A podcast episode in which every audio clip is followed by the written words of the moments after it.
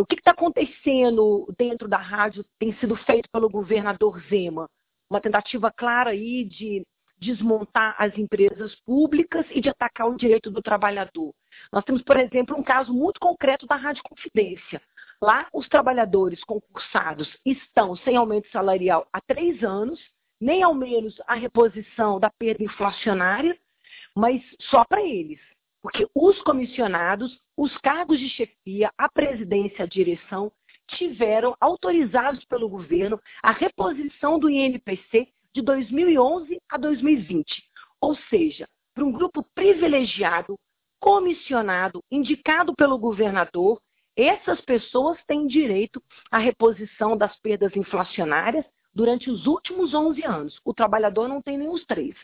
Né? Então, isso é uma coisa que, para nós, é, sindicato que representa os trabalhadores da Rádio Confidência, jornalistas, é muito preocupante porque mostra um tratamento de privilegiado para uma categoria. O sindicato é a favor de aumento para todo trabalhador. Todo trabalhador tem direito, anualmente, de ao menos ter a perda inflacionária reposta. Ainda mais em tempos como esse, em que a inflação é galopante e come o seu salário.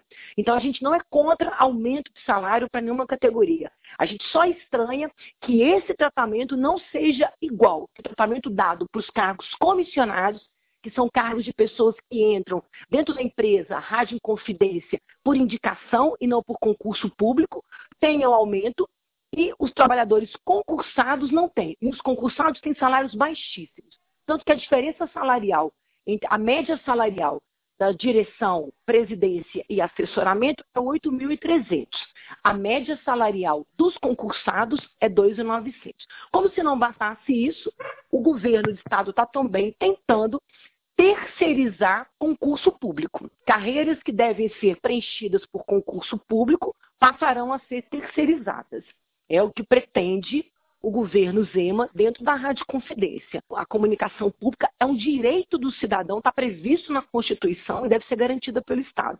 Então, é, isso é um quadro que acontece dentro da rádio e a gente sabe que não é localizado. Ele existe também em outras estatais em que os servidores concursados estão sendo perseguidos, perseguidos em detrimento dos servidores comissionados.